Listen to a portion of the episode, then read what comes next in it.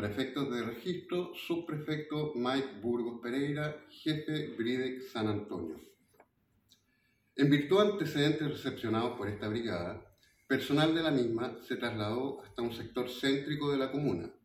lugar donde constató que un ciudadano chileno comercializaba diversos medicamentos en la vía pública.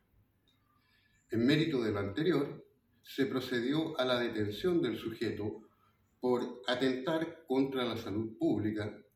infringiendo con ello el Código Sanitario en sus artículos 313 al 315 y 317. Eh, luego de ello se procedió a dar cuenta a la fiscal de turno de la comuna, quien instruyó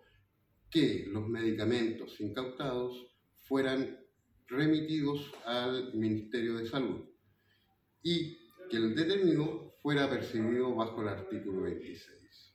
Con esta diligencia se logró sacar de circulación una gran cantidad de medicamentos que ascienden a la suma aproximada de 730 mil pesos